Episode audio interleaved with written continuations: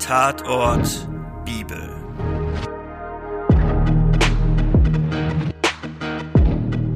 Hallo und herzlich willkommen zur zweiten Folge von Tatort Bibel, ein Krimi-Podcast. Wir erzählen biblische Kriminalfälle in einer modernen Version. Experten beantworten spannende juristische und theologische Fragen dazu. Um welchen biblischen Text es sich handelt, erfahrt ihr am Ende der Folge.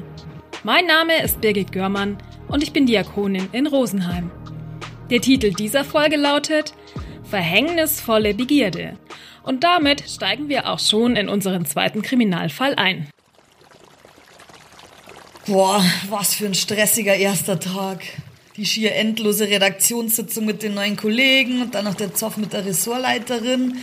Kann doch auch nichts dafür, dass meine Einstellung nicht mit ihr abgesprochen war. Aber Ruth ist mein Lichtblick. Ich habe mich schon so lang drauf gefreut, mit ihr zusammenzuarbeiten. Die Zeit in der Studenten-WG war echt unvergesslich. Und jetzt die neue Wohnung mit den riesigen Fenstern. Es fühlt sich irgendwie alles so einsam und leer an. Irgendwie traurig mit der Glühbirne an der Decke. Weiß gar nicht, wann ich die ganzen Kartons ausräumen soll. Brauch jetzt erstmal ein heißes Bad. Bisschen Entspannung. Und wenn Urs dann in ein paar Tagen von der Reportagereise in Syrien zurück ist, dann machen wir es uns richtig gemütlich. Ich vermisse ihn so. Drei Monate, was für eine Ewigkeit. Und dann noch der Umzug. Hi, Schatz. Ich hoffe, du bist gut in den neuen Job gestartet. Sind schon alle Kartons angekommen? Ich freue mich schon sehr drauf, dich nächste Woche wiederzusehen. Bis dahin kannst du die Stadt ja schon mal ein bisschen mit der Ruth unsicher machen. Lieb dich. Naja, immerhin eine Sprachnachricht. Die werde ich allerdings nicht vermissen. Ich muss ihn endlich wiedersehen.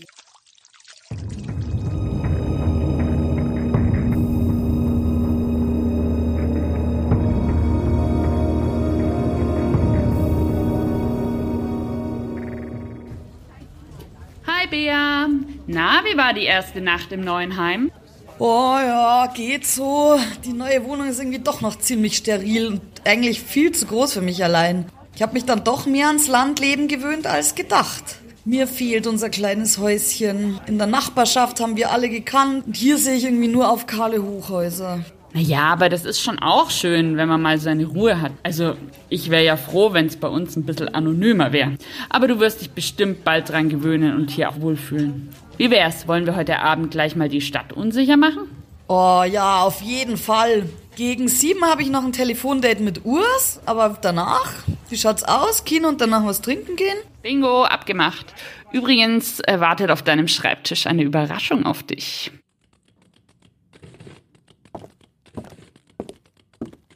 Oh, die sind ja wunderschön. War das ein Blumenboote? Die sind bestimmt vom Urs. Lass gleich mal die Karte sehen. Ich freue mich auf die Zeit mit dir und kann es nicht abwarten, ganz nah bei dir zu sein. Ach, wie lieb von ihm.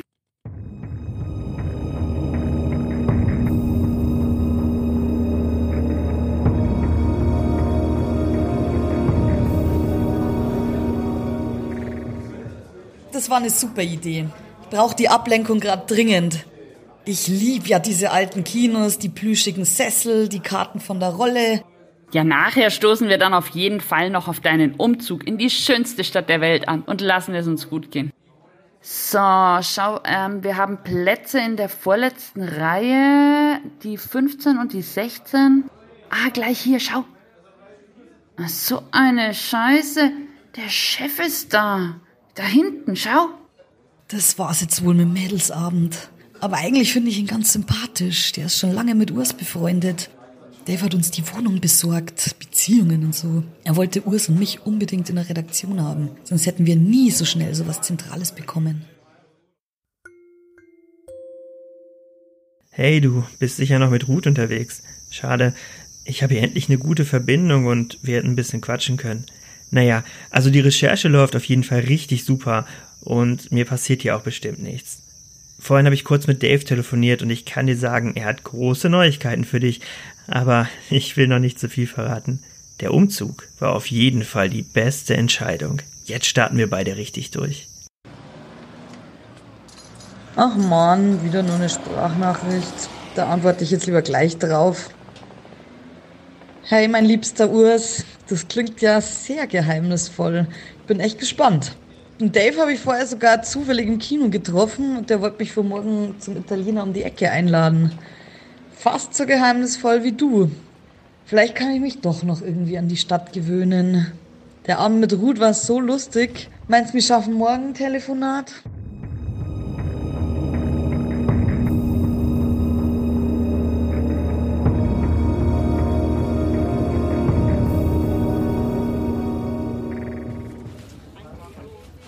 Na Ruth, ausgeschlafen? Du schaust irgendwie ein bisschen fertig aus. Hier, ich habe dir einen extra großen Kaffee mitgebracht. Sollen wir dann gleich das neue Projekt angehen? Boah, guten Morgen, aber was hast du für ekelhaft gute Laune? Es ist kaum auszuhalten. Ja, heute Morgen lag ein Paket vor der Tür, total liebevoll verpackt. Urs hat mir einen Wochenendtrip nach Paris geschenkt. Im Karton war dann auch so ein kleiner Eiffelturm und Croissants und eine Flasche Champagner. Das war bestimmt nicht leicht zu organisieren. Ihr zwei seid halt auch so ein goldiges Paar. Da wird man gleich richtig sehnsüchtig. Aber jetzt erstmal viel Spaß mit Dave heute Abend. Das ist ja ein tolles Restaurant, in das ihr geht.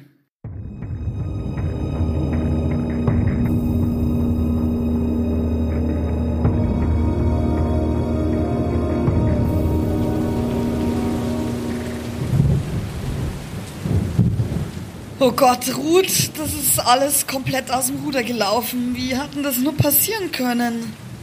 Langsam, langsam. Erstmal, ich, ich check gar nichts. Wovon redest du? Meinst du mit Dave oder was? Das war erst eigentlich ein total entspannter Abend und wir haben uns richtig gut unterhalten. Und dann hat er mir dieses grandiose Stellenangebot gemacht. Darum war die Ressortleiterin am ersten Tag auch so stinkig. Ich soll nämlich ihren Job kriegen. Da habe ich dann natürlich sofort zugesagt. Das hört sich doch super an. Was bitte ist dann aus dem Ruder gelaufen? Der Italiener, der ist ja nur einen Sprung von unserer Wohnung entfernt und dann hat er mich ein Stück begleitet und dann wollte er auf einmal die Wohnung sehen, weil er uns die ja besorgt hat. Ich konnte dann natürlich nicht Nein sagen, dann habe ich ihm noch einen Kaffee angeboten und als ich dann in die Küche bin, dann ist er mir hinterher. Dann hat er gemeint, dass er schon lange irgendwie Schwingungen zwischen uns gespürt hat und, oh, und dass da zwischen uns was ist. Dann äh, habe ich versucht, an ihm vorbei aus der Küche zu gehen, aber der hat mir dann den Weg versperrt. Der hat mir geschmeichelt und gleichzeitig auch richtig Angst gemacht. Der hat mich richtig bedrängt und ist handgreiflich geworden. Ich habe da keine andere Wahl gehabt. Boah, ich war so froh, wie das endlich vorbei war. Der sah hinterher irgendwie so boah, widerlich zufrieden aus. Was soll ich denn jetzt dem Urs nur sagen? Wie soll ich morgen in die Redaktion? Das ist doch der Chef. Mein Gott, Bea, das hört sich schrecklich an. Aber echt, du musst ihn anzeigen. Oh, ich weiß nicht. Ich schäme mich so. Ich hab da richtig Angst davor, was Dave dann tut. Das wird ja dann noch eine viel größere Sache. Dann kann ich den Job als Ressortleiterin vergessen und die anderen werden mich nur noch damit in Verbindung bringen. Ah, du wart mal, jetzt ruft der Urs an. Was sag ich ihm jetzt? Ich melde mich morgen bei dir, Ruth. Danke dir. Mensch, das tut mir alles so leid. Ich, ich weiß gar nicht, was ich dir sagen soll, aber fühl dich auf jeden Fall gedrückt.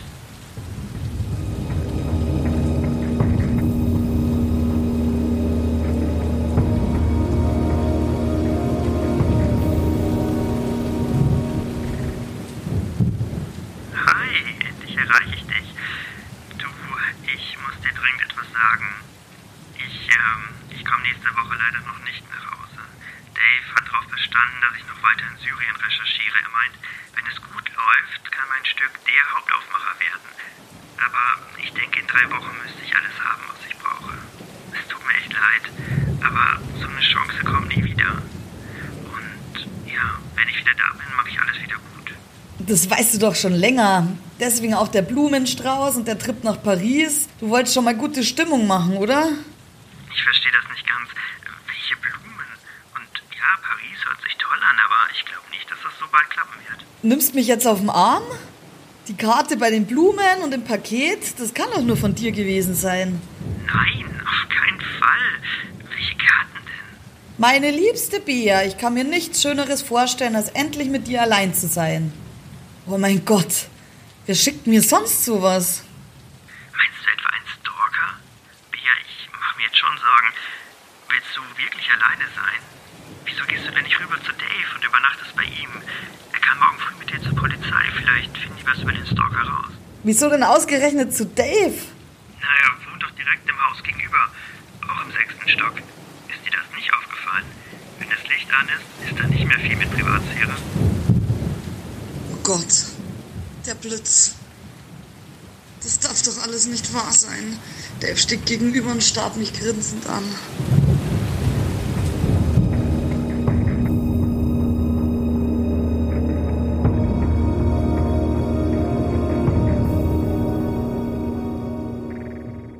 Ein ziemlich harter Fall. Stalking und sexuelle Nötigung. Beide Themen lassen viele rechtliche Fragen und auch große persönliche Betroffenheit zurück.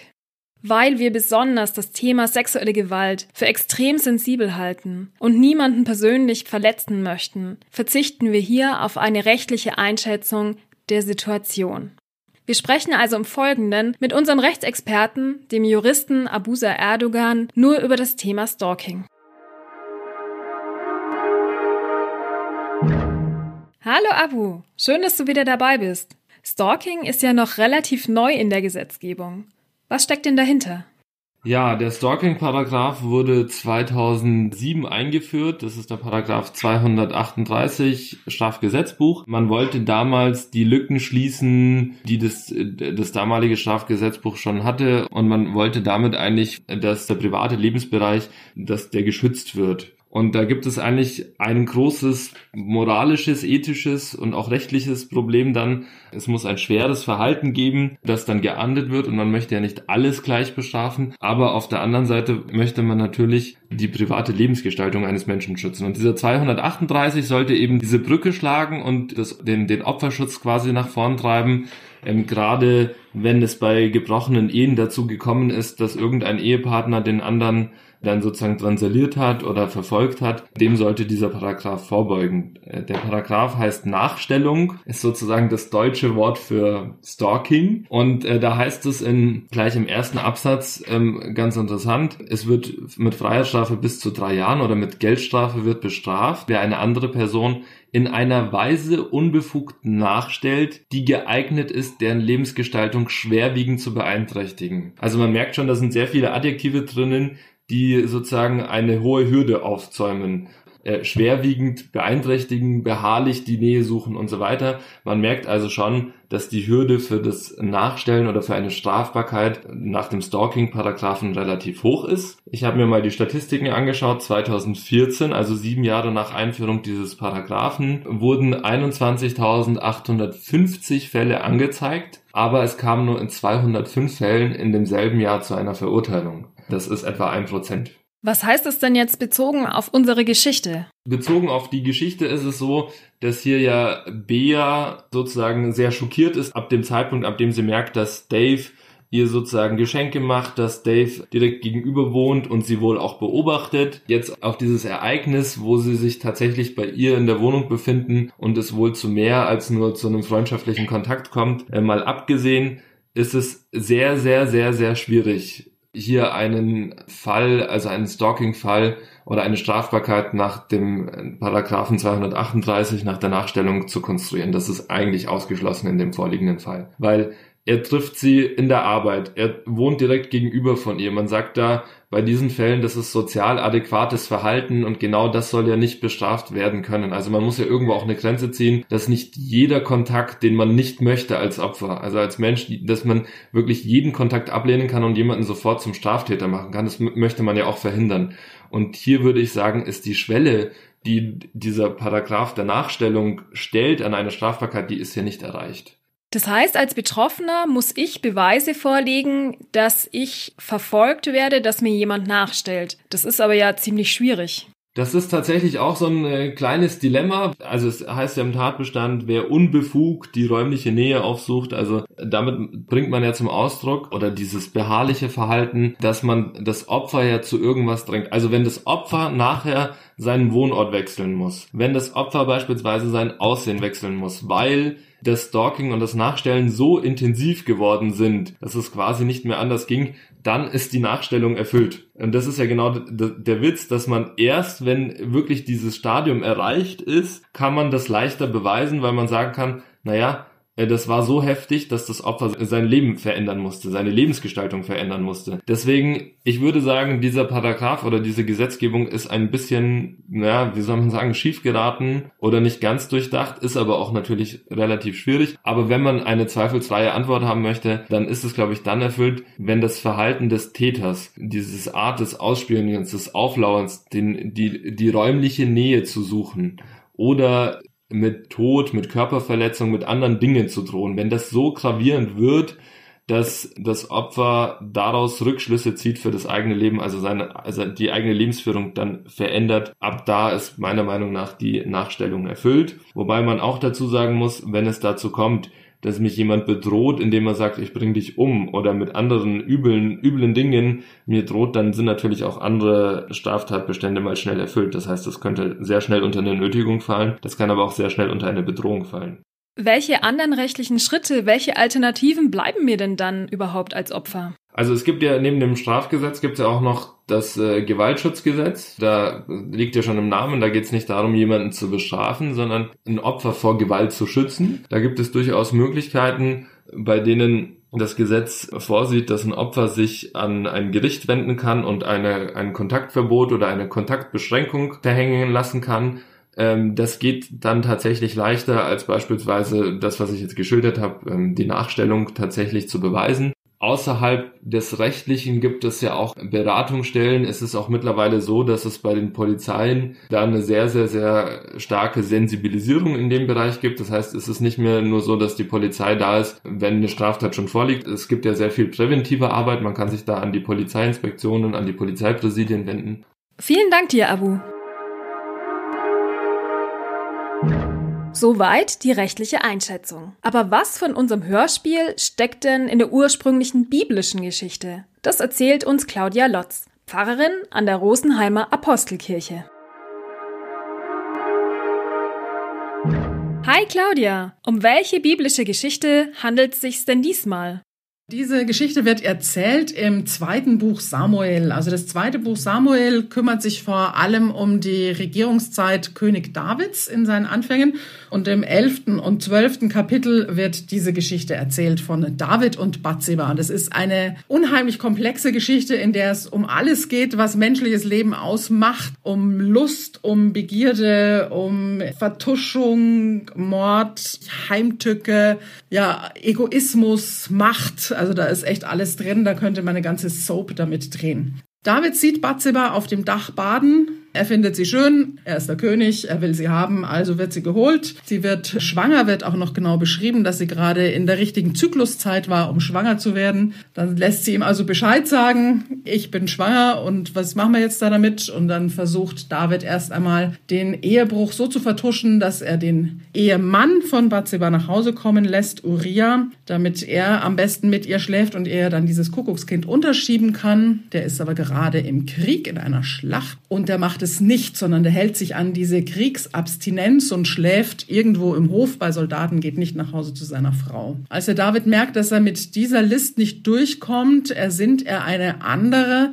und zwar lässt er dem Uriah einen Brief mitgeben an seinen Heerführer, in dem steht, der Heerführer möge Uriah so in der Schlacht positionieren, dass Uriah auf jeden Fall ums Leben kommt. Das passiert dann auch ganz genauso. Und äh, in dieser Schlacht kommen als Kollateralschäden, jetzt mal zynisch gesagt, dann auch noch ganz viele andere Soldaten ums Leben. Denn normalerweise hätte man diese Schlachtaufstellung nie so gemacht, dass eben so eine Gefahr besteht für so viele Menschen. Und der Bote, der dann David davon berichten muss, dass es so eine verlustreiche Schlacht war, der wird schon gleich gebrieft, also den Ärger des Davids mit einkalkulierend, dass er gesagt, aber auch dein Knecht Uriah ist ums Leben gekommen, um ihn damit wieder zu besänftigen. Bei der Auslegung der Geschichte liest man hin und wieder die eher patriarchalische Variante, dass Bathseba sich absichtlich präsentiert hat. Viele andere gehen eher davon aus, dass Bathseba genötigt worden ist. Wie siehst du das? Hatte Bathseba eine Wahl? Nein, Bathseba hatte keine Wahl ob sie sich jetzt da gebadet hat oder nicht oder absichtliches getan hat, wie man vermutet oder nicht, das ist reine Spekulation. Ja, vielleicht hatte sie irgendwelche Gründe, dass sie sagt, ich würde lieber im Harem da am Hof leben als mit meinem Mann Uriah. Äh, vielleicht auch nicht. Die bekommt überhaupt kein Gesicht, die sagt nichts. Es wird nur berichtet, dass sie ausrichten lässt und sie hatte definitiv keine Wahl. König David ist ja eine ganz wichtige biblische Figur. Hier bricht er aber gleich mehrere Gebote. Was sagt uns die Geschichte über ihn? Also es ist eine Geschichte, die sicherlich äh, zu einer sehr späten Zeit hinzugekommen ist, zu dem, was über David in der Bibel erzählt wird. Und ich sag mal, der Ruhm des David, ob er jetzt zur Entstehungszeit dieser Geschichte noch gelebt hat oder nicht, ist, spielt da jetzt eigentlich keine Rolle. Der ist am Sinken. Also der Glanz von ihm ist schon so ein bisschen abgebröckelt. Und der nächste König, sein Sohn, König Salomo, ist also der aufsteigende Stern am Himmel und in diese Kerbe haut auch diese Geschichte ein bisschen. Es lässt den David ja auch schon in einem ganz schlechten Licht erscheinen, dass er zwar einen Kriegszug anordnet, aber als oberster Feldherr überhaupt nicht mitzieht in den Krieg, ähm, sondern die Soldaten alleine gehen lässt und dann noch nicht mal sich an die Kriegsabstinenz hält, sondern auch noch Ehebruch begeht. Also David bricht die Ehe, belügt Uriah und lässt ihn mehr oder weniger ermorden. Aber ganz ungeschoren kommt er dann doch nicht davon, oder? Salomo ist der zweite Sohn von David und Bathseba, denn der erste Sohn, der musste sterben. Das war quasi die Strafe, die Gott David, von Bathseba ist nicht die Rede, auferlegt hat, dass das Kind aus diesem Ehebruch sterben muss. Im Zusammenhang des Todes dieses Kindes sind verschiedene Dinge interessant. Also erstens auch mal wieder reiner Objektcharakter. Dann David wird nur dafür bestraft, in Anführungsstrichen, dass er den Ehebruch begangen hat, dass er durch eine Heimtücke auch den Uriah hat umbringen lassen letztendlich. Das spielt keine Rolle, denn diese Geschichte ja steht rein unter der Motivik des Tun-Ergehens-Zusammenhangs und Motive, warum jemand eine Tat begeht oder warum jemand etwas macht, spielen tatsächlich keine Rolle, sondern nur das, was da geschieht. Und David hat ja den Uriah nicht aktiv selbst getötet, würde man sagen. Also nur der Ehebruch wird bestraft und auch der Umgang mit dem Tod in diesem Fall ist sehr interessant, denn der David versucht Gott noch zu besänftigen, fastet, betet, zerreißt sich die Kleider, um vielleicht doch noch dieses Kind zu retten. Und in dem Moment, wo das Kind gestorben ist, hört er damit sofort auf. Und es ist ein sehr rationaler, ein fast schon aufklärerischer Umgang mit dem Tod, in dem man sagt, okay, jetzt kann ich eh nichts mehr machen. Und es kommt erstens natürlich herzlos rüber, aber zweitens ist es auch so diese sogenannte salomonische Aufklärungszeit, ja, die sich da schon, schon widerspiegelt. Also, dass er in dem Moment wirklich sagt, jetzt ist auch gut, jetzt kann ich wieder essen und mich waschen und Haare schneiden und so weiter. Vielen Dank dir, Claudia. Und das war unsere zweite Folge. Wenn ihr die biblische Geschichte gerne nachlesen möchtet, findet ihr sie im zweiten Buch Samuel im elften Kapitel. Das Krimi-Hörspiel wurde von Jennifer Breetz, Susanna Tieck und Marcel Görmann gesprochen. Wir freuen uns, wenn ihr nächstes Mal wieder dabei seid. Wenn ihr keine Folge verpassen möchtet, abonniert uns doch einfach auf YouTube oder einer der gängigen Podcast-Apps. Anregungen und Kritik gern an tatort.bibel.web.de.